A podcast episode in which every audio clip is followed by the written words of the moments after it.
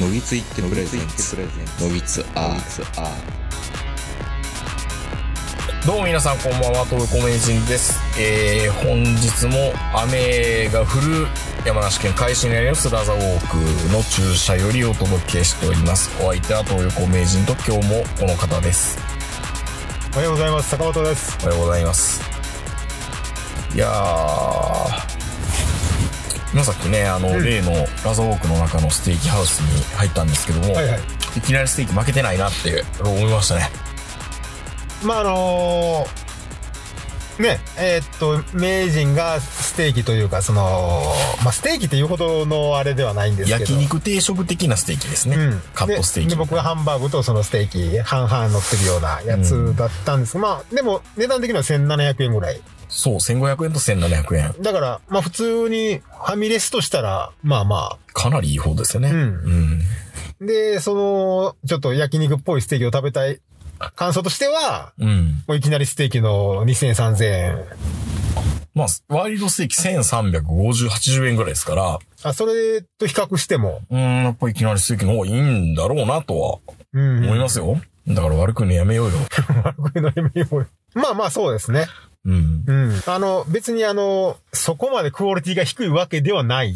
高くもないし、低くもないし。。だからおそらくうん最初は、その、コスト以上の満足感があったんでしょうね。まだその店舗が少ない頃は。いきなりはね。う。うんん。それがまあ今、それだけのチェーン店になって、コストに見合う。おかしいですよね。僕は大体、これっていう人なのに、うん。これって言わないなんて。言わないですね。ねえ。どういうことかな？まあだから、こんだけのお金払ってもいいと思ってはる。たんでしょうね。うんうん。まあ肉が好きっていうのももちろんあるんでしょうけど。ですね。うん。えー、ということで、うん本日は、ちょっとメールを何本かいただけてるんで。やっぱりね、うんいっぱい言うべきもんですね。メールくれと。メールくれと初めて言いましたよ。メールくれて？ツンデレプリを発揮せずに、うん。今日は山梨に行ってきます。メールくださいっうん。てやったら、夏が来ましたね。やっぱり。まあ、その前にいただいてるメールも今回実は多いんですよ。はいはいはい。結構、うん。やっぱ言い続けるもんですね。やっぱり言った方がいいと。うん、言った方がいいけど、言ったら言ったで、あ、こんだけメール来るんだったらもういいか。逆に、うん。メールよりも普通の、こっちの、こっち側からのネタが聞きたいという人もいるんで、うんうんうん。確かにね、バランスって大事なのかなっていうのもあり、まあ確かにね。うんうん。まあ、あとはね、即時性っていうのがあんまりうちないんで、うんため取りだから、ちょっと申し訳ないなっていうところで、それでないものでありするのも悪いなと思うんですけど、ありがとうございます。まあ心配せんでもうちにあの山のように来てメール処理できないってことはないから。それはないです。うんそれはないです。それは大丈夫です。えー、匿名希望20代後半の方です。初投稿です。はじめまして、いきなりですが、私は4畳半武器のリスナーでした。20代後半で4畳半武器のリスナーってことは、うん。多分まだ10代の後半ぐらい、学生時代の時に、うん。吉田の秘密と書いて吉田のあそことか、うん。えー、末期の4畳半武器とかを聞いてたんでしょうね。うん。えー、最近4畳半武器でググったところ、こちらのラジオが引っかかり、ほらほら。4畳半武器で引っかかってるだけやからね、これ。そう。でもね、うん。4畳半武器とハプニングバーと、うん。なんかな？他何個かで、うん。長野ハプニングバーとかでよく来るんで、うちのラジオは。えー、ラジオが引っかかり、最新回、えー、第284回と、えー、第259回、ヒロさんと天満駅で収録された回を聞かせていただきました。本当、吉田さん、どこに行ったのでしょうねっていうところで、うん。僕らもね、消息つかめないんですよ。全く。僕は吉田さんとスカイプをする間がまでにはなったんですけど、うんスカイプもね、生きてるのかどうかわからなくて、うん。うん。まあ、ヒロの人見道のヒロさんも、うん。もうほぼラジオは引退してるような感じなんで、ああ、ヒロさんもね。うーん、全然わかんないんですよね。うん。うん。でも、吉田さんはツツイートはないんだけど、うん。土井さんがうん。たまにツイートするんですよ。なんの？今年もキャンプ行ってきたとか、まあまあまあ。なんか、これは阪神優勝やで、みたいなとか、うん。うん、たまにスポーツネタとかで生存確認は土井さんはしている。うん。うん、ぐらいで、まあ多分この人も同じような状況だと思うんですけど、うん。僕らもそれ以上のことはわからないですね。まあ、家族ぐるみの付き合いをしてるわけではないですからね。てか、会うたことないから、俺。本当にね、会ったことないですから、うん。吉田ブルーシートハウスがどうなったのかもわからないし、うんうん。結婚されたのかもしれないし、やっぱり結婚したらこんなんできへんわ。って言ってくれたらいいですよね。なんかあの頃のラジオってなんか、あのー女の子に塗るクリームの話とかそういうことばっかりしてたような記憶があるんですけど。表情半麦うん。えー、そうなの？うん。クリームっていうかなんかその美薬的な、美薬的な。体がじんわりあったかくなる、るんですよ。うん。これはいけますせ、みたいな。なんか僕は土井さんの奥さんが、うん。AKB の横山由依に似てるから、うん。吉田さんが曰くね、うん。横山由依を見たら、あんまり興奮できへんわ。って言ってたのがなんかすごい印象に残って、ああ、土井さんの奥さんって綺麗んだなーって、羨ましいなって。羨ましいなーってうん。思いましたけどね。ちょっとそんな豆情報が。なんせあの人はテープで撮ってましたからね。昔はね、うん、最初の頃。最初はね、MTR でね、うん。そんな時代ですよ。ねえ、すごいですよね、今だって、考えると。今考えたらその吉田さんはソロ活動で吉田のあそこっていうか、生配信とかしてましたからね。すごいな。今、今だったらみんなやってるようなことをう、ん。先駆けてやってたわけですよ。ちょっと早すぎたかな。早すぎたけど、で、あとは、どん兵衛の食べ方を散々語るとか、まあ今だったら10分どん兵衛とかで結構話題になったりしてたじゃないですか。うん。あの、どん兵衛食うだけであんだけネタ引っ張ってあんだけ喋れる人って、なかなかいないですから、うん。本当に貴重な人材でしたね。なのにね、うん。もったいないな。時代が早かったのかなだって YouTuber ですもんね、あれね。言ったら FC2 の生配信でやってたわけだから。そうそう、今で言うところのね。うーうん。ん。まあもしかしたら僕らが知らんだけで、え、名前を変えて何かされてるっていうことも聞いた。らわかるやろ、でもそれ。そうやんなう。ん。YouTube で出出てくるんですか、うんでも吉田さんのトーンで YouTube は、うん。今のこの高速化されてる YouTuber は難しいんじゃない？逆に？うん。いや、いや、まったりすぎて。まったりすぎて？これ、あれやから、っていうのが、うん。すごい。これは、あれだから、俺はこう思うわけだって、こう、ブス、ブスブスって切られる吉田さんのスタイルって考えれます？まあ無理ですね。無理ですよね。うん。やっぱりラジオの人なんですよ、吉田さんって。そうやね。うん。聞いてたら生きてるよっていうので、うんツイートしてほしいね、吉田さん。ね。エゴサーチもしないんでしょうね。しないでしょう。ちょっとみんな、あの、投げかけた吉田さんが、また復活してくれるかもしれないから、うん小森まなみさん、よろしくですよ。やってくれたら、ネットラジオ界はちょっと動きますよ。うん。って思います。えー、という、匿名希望さんありがとうございました。で、もう一つ、ルルさん。ルルさんは、多分ね、サバラジオとか、えー、ラジオ食堂は聞かれて、ね、聞いてたら名前出てきてたような気がします。ルルさん、初めてのお便り。ラジオ食堂から流れてきて、こちらにハマってしまいました。バックナンバーも第1回から2週目の途中です。2回転してくれてるんですって。すごいな。すごいな、今200何回もあるのに。えー先日の野木津食堂でメールがあるのを羨むようだったのでメールしました。G とか G ゼータをどっかに公開されてらしないでしょうか？名人の番組が、えー気がつかなかったのを悔やんでいます。えー、ゴムラ富士の末期やレラジオ13なども、えー聞いてきた古めのリスナーです。なのに、なのにこの平行宇宙で気づかないっていうね。当時のイニシャル G ゼータの人気のなさがわかりますよね。ね。ラジオ13まで来て入らないっていう。で、おかしいなもうここまで来たんだからじゃあここまで来たのにね。え、な、モテラジも聞いてなかったってこと？いや、モテラジまでは来たんじゃないですか？まあ、そう、ゴムラ富士の末期とかって来てるから、そうか。だから、坂本さんがちょこっと出てた時期のモテラジは聞いてたのかもね。モテラジまで来うて、ん。変えるかっていう。帰ったんだうん。帰った人もいるんだ。うんえー。なんか怖いテープとか貼ってあるし、これ以上先進んだらみたいな。古めのリスナーです。えーこのあたりの番組は出演証明したのでしょうか？イスケンは今もフォローしています。モテラジは最近聞くようになりました。あ最近最近ね。ね、ぜひ名人には長く続けていただきますよう願っていますっていうところで、ラジオ13は何が、何が原因で終わったのかっていうのがやっぱわからないんですよ、僕も。いつの間にか終わってたんで。いつ、ゴムラフジ？ゴムラ富士もそうもう、。そうですよね。ラジオ13もそう。ラジオ13はどこでやってはったんでしたっけ？豊中。大阪ですよね。で、ラジオ13はイベントやってました？イベント一回やりましたね。えっ、と、日本、日本橋で。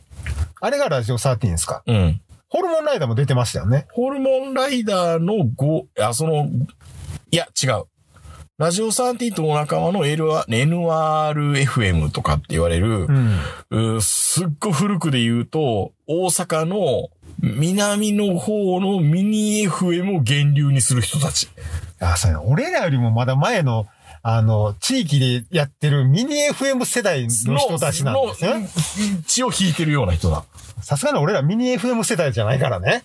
まあ、坂本さんの世代の人が、うんその LRFM とかその辺の、うん。その電波を取り締まれるところに目をつけられてた、一時このミニ FM ネットワークってすごかったんですよ。まだインターネットがない頃ね。ない頃ね ない頃ね。平成の昭和末期。うん。だ僕はラジオハマった原因って、本当は兄貴が結構すごい鶴瓶のラジオとかいっぱい聞いてたっていうのもあるんだけども、ミニ FM で大阪芸大の人がうんうんちょうど、うーん、まあ、近鉄南大阪線のうん。古市と岸の間ぐらいの下宿から流したミニ FM を僕が小6の東横名人がキャッチして、うん。そこから僕のラジオは具体的に投稿とか始まってますからね。すごいですね、そう考だから。まずはさ、小6ぐらいって言ってるから、坂本さんが芸大にいたうんうん同級生の人たちぐらいがでしょうね。やってたラジオなんですよ。はい放送学科かな。放送学科の人らですよね。うんうんまあでも忘れないですよ。あの、三原町の田中電機の息子さんらしいんですけど、あ、そうなんや。そこに行けば、うんその時の、ん忘れましたよ。岡ちゃんケンちゃんご機嫌ラジオっていう。ケンちゃん、田中、キャッチーやな、それ。岡ちゃんケンちゃんご機嫌ラジオっていうのをやってたんですよ。うん。で、また放送学科の女の女子大生も出てきてくれたりして、その女子大生がうん。番組してるんですけど、うん。その番組で、この前あの、顕微鏡で初めて精子を見て、見さされて、とかっていうので、キャッキャッキャッキャ言ってるんですよ。多分なかったんやろうな、とか思いながら。そんな話を、うん。小6の多感な時に聞いてた。たまらなかったですね、面白くて。まあでしょううね。ん。なんせミニ FM やからもう放送コードも何も関係あれへんからね。あれあれあれあれ。うん。っていうか、もうそもそも、そいつらが放送コードやから。言ったら、ダメな、うん。イリーガルな存在ですからそうそうそうな、なぜ僕のうちで聞けてるのかなみたいな。ゲリラ放送ですからそうね。そうそ今よりも、ちょっと電波にうるさいぐらいでしたからう。ね。うんう。ん。なぜそ、あもうそんじょそこら中にあの、アマチュア無線化とかもいっぱいおった時代なのに。そうそうそうそそうそうそうそう。う。なるほど、ね。だからそういうのを源流組んでる人たちも、で、イス実は、、イスケンラジオまだあるイ。スケンはまだやってますね。イスケンのイスとは？イスラム研究会。そうなんですよ、これ。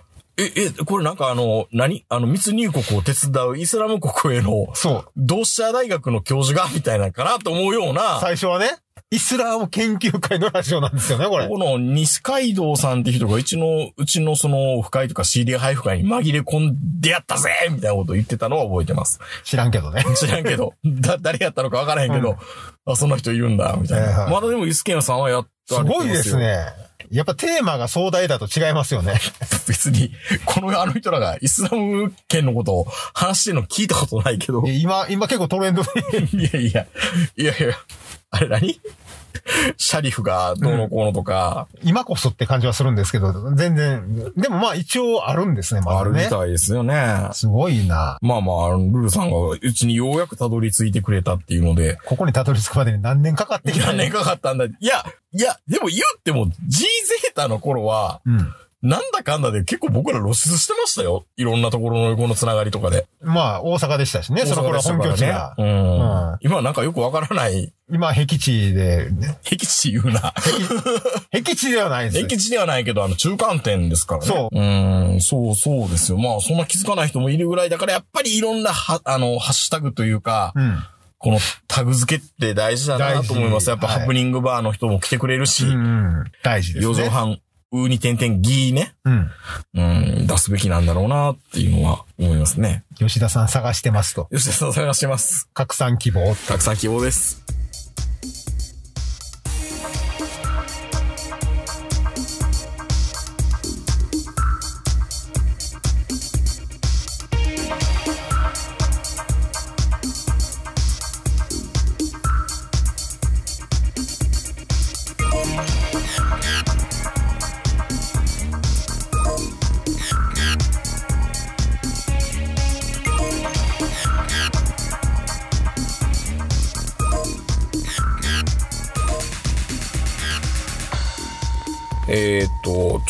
ちょっとニュースいろいろ見てたんですけど、ん癌でやっぱ死ぬ人が多いんで、癌予防っていうか、癌検査っていうのはやっぱりしろしろって僕も言われるんですよ。はいはいはい。まあでも、検査を受けることでなんか逆に悪くなるんじゃないかなっていうのもあって、うんそんながっつり僕人間ドックとか入ったことないんで、うん。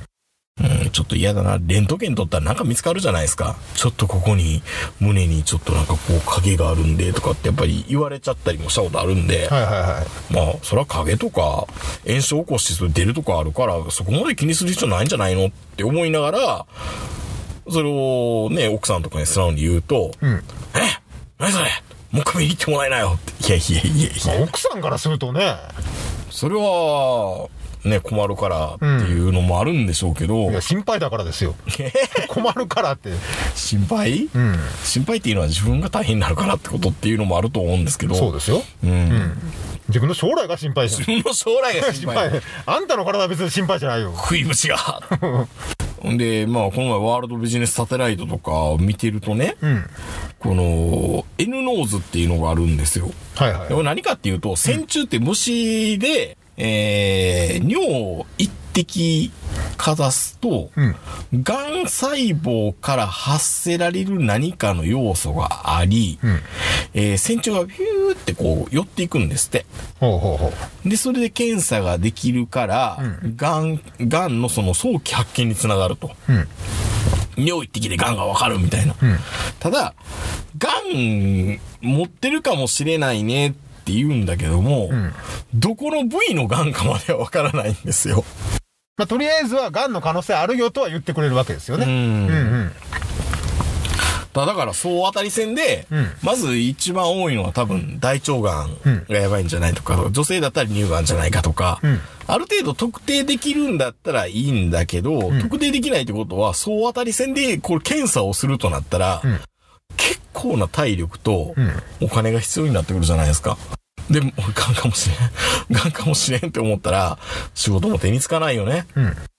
これって本当にいいのかなっていうのもあったり、うん。で、あとはね、これ医療系の人がいろいろ説明しててあんまりピンと来てないっていうのもあるんだけど、この偽陽性っていうんですか、偽陽性って言ったらいいのか、うん偽陽性ですね。ギーの方。偽陽性とは、んある疾患で陽性を示す検査がその疾患にかかっていない人でも陽性を示すこと、えー、梅毒血清反応が梅毒でない人でも陽性となる例みたいな。うん。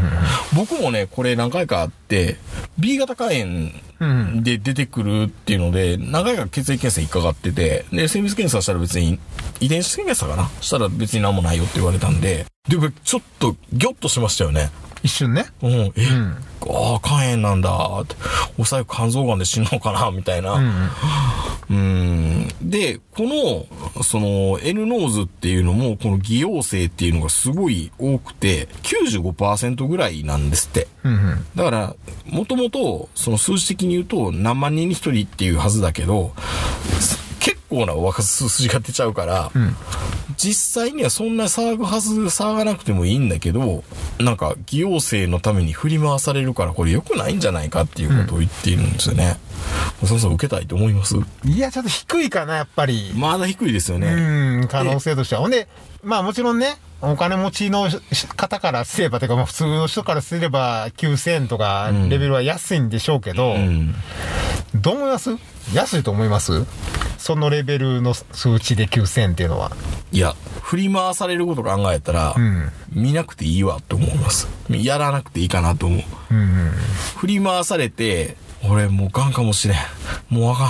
みたいなことを思う、その、精神的な苦痛のコストと、やらないでのうのうと過ごしてるコストで考えると、やらないコストの方が僕ははるかに勝ってるかなと思います。ですね、やっぱり。いや、でまあ、この N ノーズって会社自体はすごくいいことをしてるんだなっていうのも思ったし、もっと頑張ってほしいなと思うんですけど、せめて、偽陽性でもそのパーセンテージは変わらなくてもいいけど、どこの部位かははっきりしてほしいよね。そこまでわかるんやったらね、おしっこ行ってきて。うん。そこまでわかるんやったら9000円どころか3万でもいいと思いますよ10万円でもいいですよね。はい。ただやっぱりね、その、まあまあ、数学的な話でもあるんでしょうけど、実際パーセンテージで言うと、ん全く信用ならないレベル、まあ正直なところ、その、癌を見落とすっていうのは、その、例えば、その、どんな方法を使ってでも見落とす可能性ってあるじゃないですか。まあ、それがために画像診断とかそういうので AI 活用して、やる人の目でそ。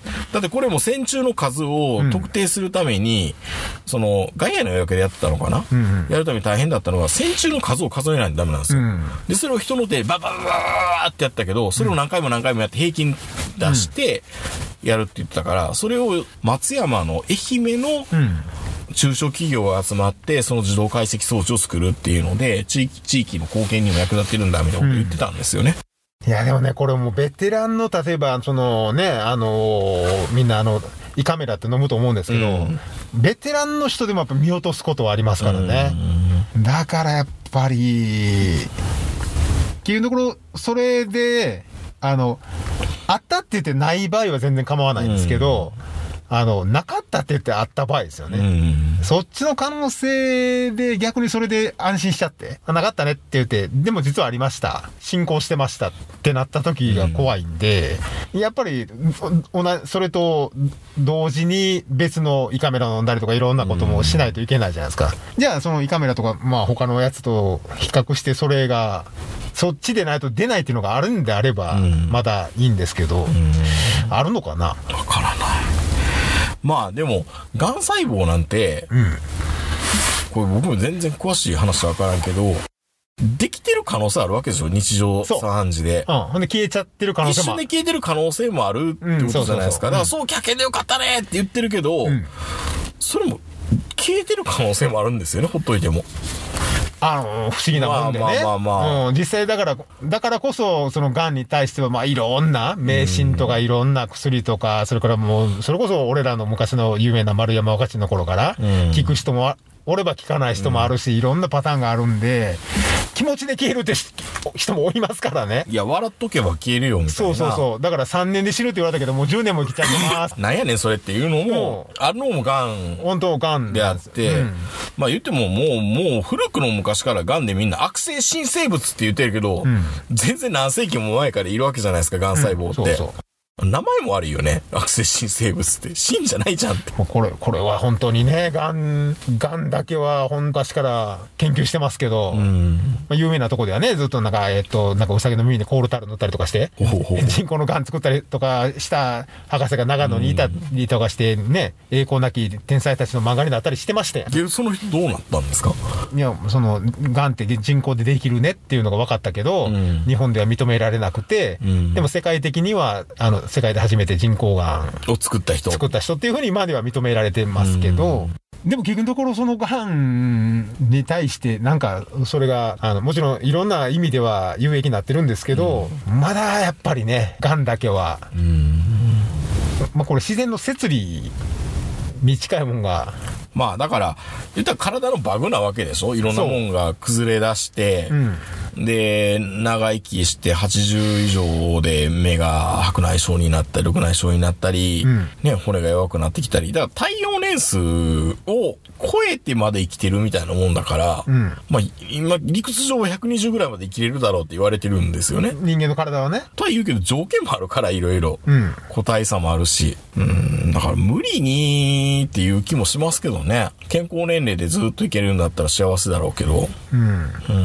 まあだからあんまり、とかメットライフ生命かななんかこれ、テレビ見てると、うん、このサービスを組み込んで早期発見につなげて医療費安くしたいんだみたいなことを相互にウィンウィンだからいいよねって言ってるけど、本当にウィンウィンになるのかな？医療検査で結構高くつかんかみたいな。うん、なる。いや、素晴らしい取り組みだと思うんですよ。うん、思うんだけど、まだちょっと待った方がいいんじゃないのって。なるでしょう。あさっき言ってたのこの、あれですね、山際勝三郎。うん。この人ですね。ええ、あの、江戸ま松代藩に生まれました。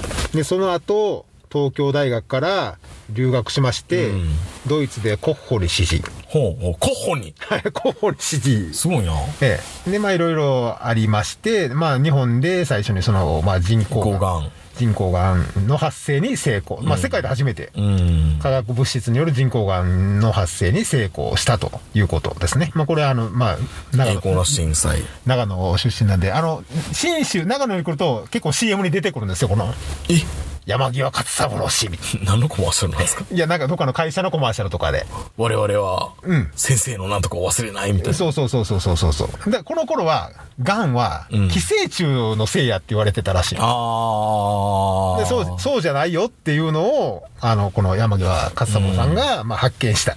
ということで、まあ、ノーベル賞の可能性もあったんですけど、その時代ではね。この時代ではん、なくなっちゃったんで、結局もらえなかった。いや、でもね、その癌、もちろんその、おしっこ一滴でうん、癌の可能性がありますっていう一点だけで、た例えば、胃カメラだけでももちろんはうん発見できないじゃないですか、他の部分の癌は。だから、結局のところ、に全身の癌の可能性を調べるっていう意味では、あのーもう胃カメラとかそういうのだけじゃなくて、ありとあらゆる方法を取らないといけないんですけど、うんそれが、そのおしっこ一滴で、可能性があるっていうのが、本当に分かるんであれば、もちろんあのね、日本全員やった方がいいレベルになると思うんです。見逃す可能性がね、やっぱりね。だから、ほんの少しでも可能性があるんやったらもう全部アウトってなるんですよ。なっちゃうんですよね。で、いまあ、一日で、それが、大丈夫でしたなんちゃってみたいな感じで終わるんやったらいいんですけど、多分、ここやっても見つからない、ここやっても見つからない、ここやっても見つからない、あ、偽陽性ですね。ごめんごめん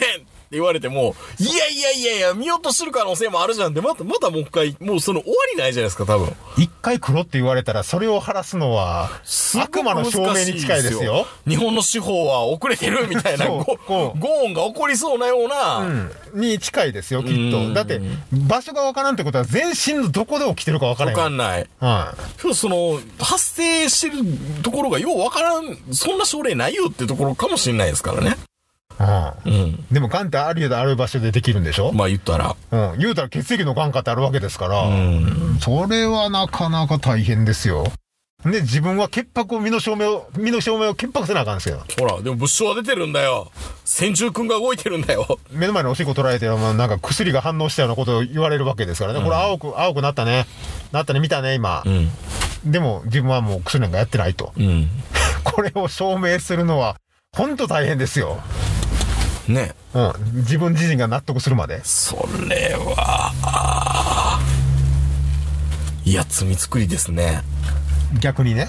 ね、さっきも言ったように、病院行ったら余計病気になるっていうのと一緒で。そうそうそう、僕はそっちなんですよ。いや、はいそういう人いるじゃないですか。病院行ったら調子悪くなるみたいな。で、なんか、ようわからんけど薬いっぱいもらってきて、なんか悪くなってるような気にもなるし、じゃあやめる。やめるべきでしょうね。やめるべきでしょうね。うん。